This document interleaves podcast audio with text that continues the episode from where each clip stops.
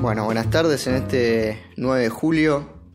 La verdad que, no tenía pensado grabar nada, pero estuve leyendo bastante las publicaciones que se fueron haciendo en diferentes medios, eh, diferentes cuentas de, de, la web. Y, bueno, quería grabar una pequeña reflexión sobre este 9 de julio que, la verdad... Eh, no paró de llamarme la atención.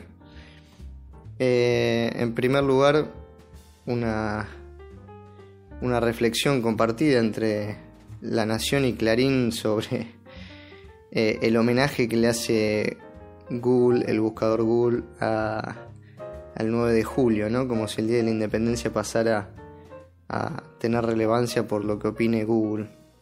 Después obviamente están las notas de color, ¿no? De siempre, de cómo hacer un locro, una receta rica para el 9 de julio. Esto está todo en La Nación, lo pueden buscar. Em, después tenemos un artículo que se llama también en La Nación, Día de la Independencia, los detalles de la sesión del 9 de julio. Y, que también coincide con otro artículo con el mismo título prácticamente de Clarín. Eh, y la verdad me hace acordar mucho, yo cuando era chico mi abuelo me traía la revista Genios. Uno me traía la revista Genios y el otro me traía la revista Villiquen. Y ahí me contaba cómo venían en carreta y quiénes eran los diputados. Y la verdad no sabía que La Nación y Clarín eh, se manejaban con el mismo público que revista Genios y revista Villiquen. La verdad un, un relato bastante aniñado para lectores que se supone que superan los nueve años. Eh, después escuché un podcast que subió La Nación un poco más interesante, ¿sí? que habla sobre... El título del podcast es 9 de julio cuando se declaró la independencia en 1816 y en 1947 cuando se volvió a proclamar. Eh, el podcast habla sobre, hace una pequeña reflexión sobre el, 9 de julio original y el 9 de julio del 47 de, Perón, donde proclama la, la, independencia económica.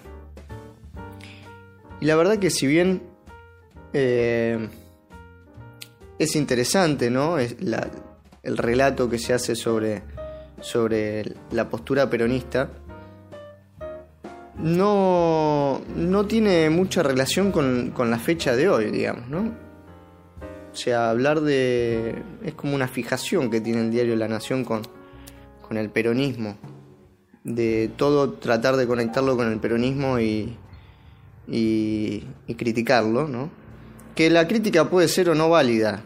Eh, eso no, no, es lo que estoy tratando de discutir acá, sino la perspectiva de querer eh, unir un hecho con el otro, la verdad no, no le encontré mucho sentido en lo personal, ¿no? Después cada uno puede ir a, escucharlo y, sacar sus conclusiones, obviamente. Después hay un, artículo de, la izquierda diario, me fui al, al otro lado completamente y leo el artículo 9 de julio de 1816, una independencia amañada, que bueno, eh, repite un poco la línea de Milciades Peña, Nahuel Moreno, y vuelve otra vez sobre la idea de oligarquía versus pueblo, una, una forma de ver el proceso bastante repetida en la izquierda, en la nueva izquierda y también en, en la izquierda del PC, del PC de los, de los 60 que está, está bastante bien, digamos, es, bastante completa, tiene su enfoque, eh, pero ahí un poco el tema de, la oligarquía es como un sujeto histórico que, que me queda un poco, un poco vacío.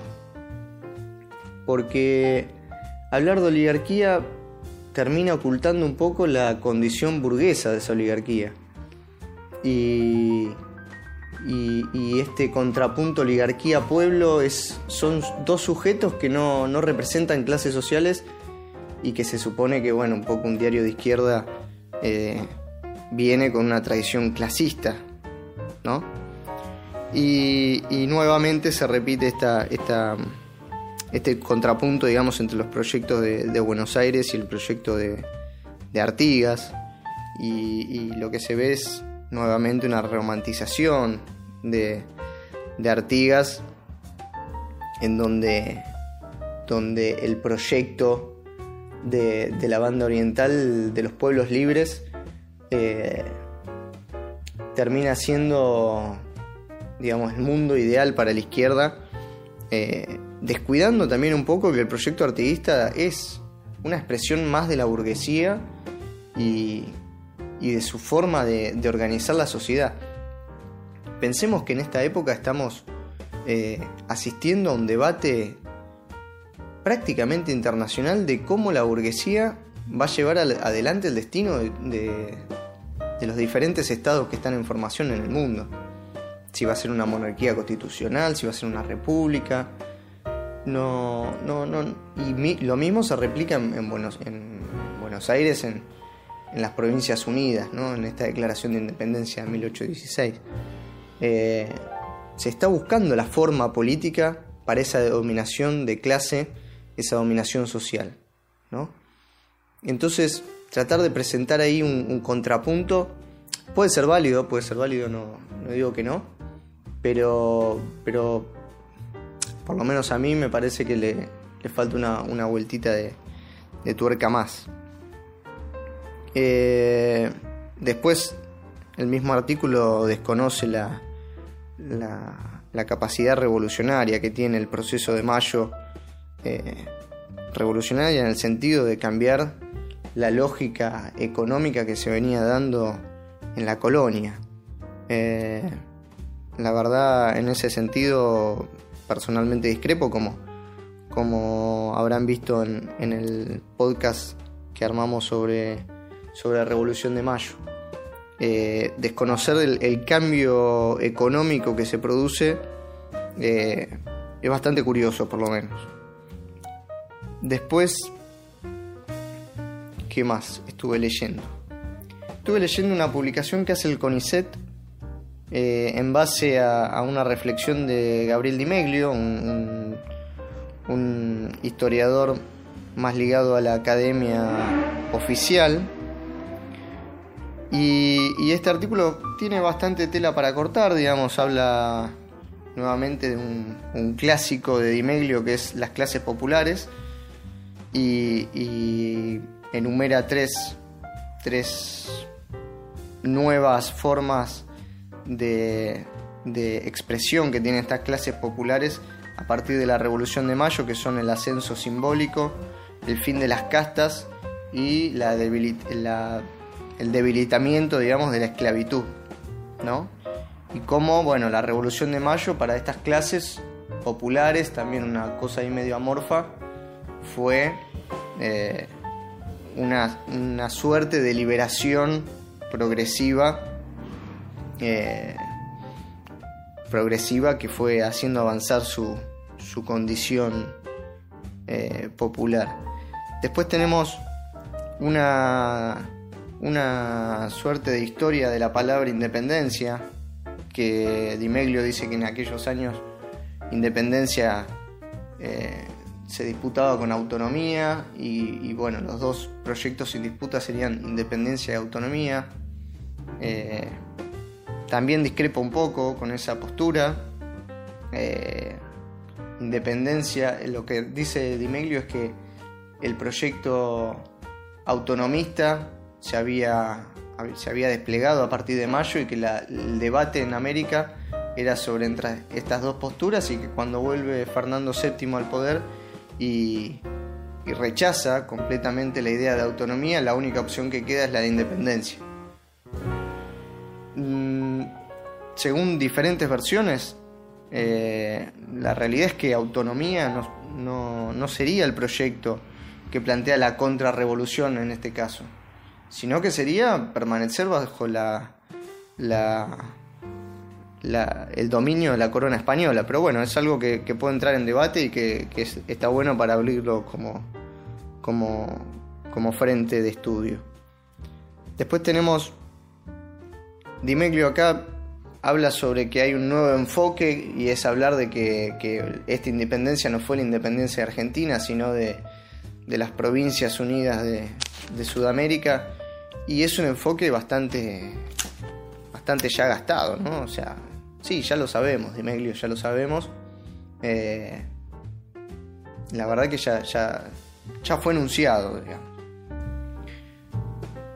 Después estuve escuchando el podcast de La historia es un problema, que me pareció también bastante interesante con los proyectos en pugnas en 1816. Eh, me pareció muy bueno, eh, lo recomiendo.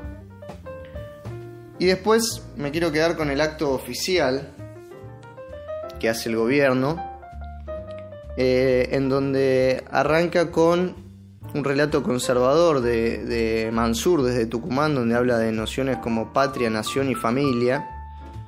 Una casa familiar, dice, ¿no? Y habla de la casita de Tucumán, nuevamente. Y vemos que se, presenta un, un video donde hay jóvenes que leen el acta de independencia en distintas lenguas, incluyendo la de los pueblos originarios. Eh, jóvenes como Facundo Castro, que está desaparecido, eh, leen la, declaración de independencia en diferentes lenguas que, no, son, no son reconocidas por el Estado argentino, la verdad es algo curioso. Eh, estaría bueno que además de, de brindarle la posibilidad de leer un acta de independencia que no los representa del todo, también les incluyan los derechos que fueron otorgados en la Constitución del 94 eh, y después pasando al, discurso del presidente, eh, Alberto se pelea prácticamente con, con Mansur, que habla, Mansur habla de, que ya existía la nación y Alberto dice que hay una nación en formación, así que ahí tenemos una primera contradicción entre ellos. Y después hace el contrapunto entre los hombres de coraje contra los hombres angustiados que había presentado Macri ¿no? ya en una clave más histórico-política con el gobierno anterior. Después, bueno, claramente usando el tema de la unidad nacional frente a este contexto de pandemia y, y, hablando de esta unidad forjada con los hombres de, de la burguesía, ¿no? Nombra diferentes cámaras empresariales, financieras, bancarias, y nombra a los trabajadores, a los que trabajan, y toma como ejemplo al sindicalismo, un sindicalismo que, estuvo pactando, digamos, la disminución de, salarios y, la, disminución de derechos, el pago de aguinaldo en cuotas. La verdad que, que, que no, me, no me pude sentir representado como trabajador. Y después habla desde una Argentina que está fuertemente centralizada o una Argentina descentralizada. Ahí hay como una, una cosa que, bueno, todavía no, el gobierno de Fernández recién empieza, ¿no? Es una pequeña crítica al gobierno actual.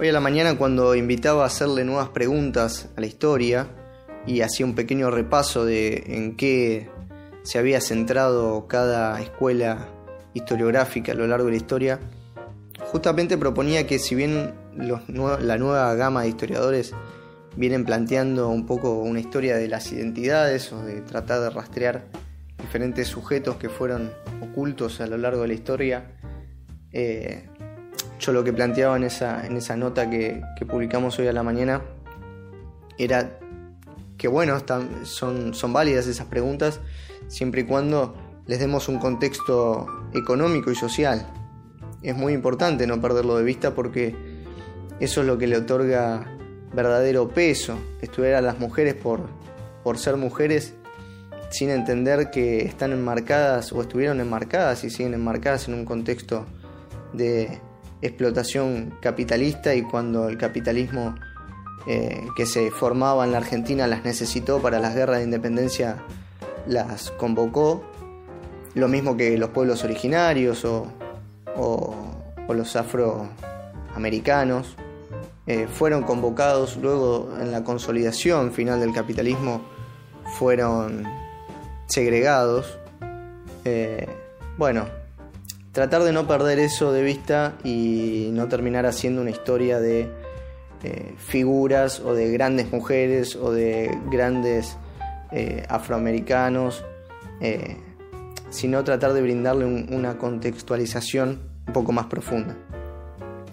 Y en estas eh, nuevas preguntas y en todo lo que estuvimos viendo en el día de hoy o que estuve viendo en el día de hoy, eh, la verdad me sentí como docente, como trabajador, me sentí muy poco representado y no me encontré, no me encontré en ninguna de las, o en casi ninguna de las, de las, de las lecturas que estuve haciendo, tampoco en los discursos oficiales.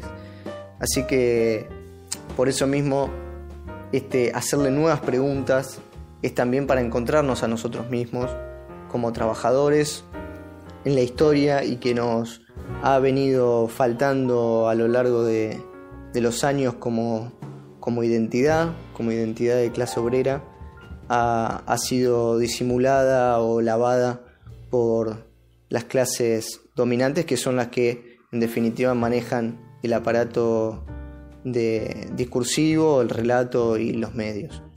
Eh, así que bueno, por eso mismo hoy planteaba que si vamos a, pensar en una independencia eh, tanto mental como de la conciencia, como económica, como social, bueno, en ese caso sí, bienvenido este día de la independencia para todos nosotros. Los quiero invitar a, que busquen y lean y traten de conseguir nuestra revista histórica sobre el 9 de julio, donde hemos incluido, es una revista del 2016, pero que tiene tremenda vigencia para todos los debates que estuvimos viendo hoy.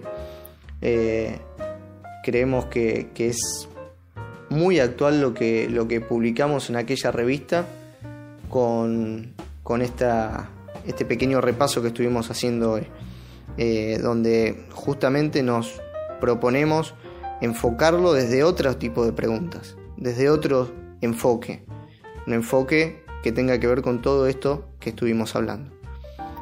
Les voy a dejar el link aquí debajo para que puedan consultar o, preguntar por ella y nuevamente los invitamos a a suscribirse al canal, a compartir este, este pequeño episodio, a compartirlo, a darle me gusta y a comentarlo sobre lo que ustedes quieran, tanto a favor como en contra, porque la verdad que eso sirve mucho para poder seguir ampliando el debate.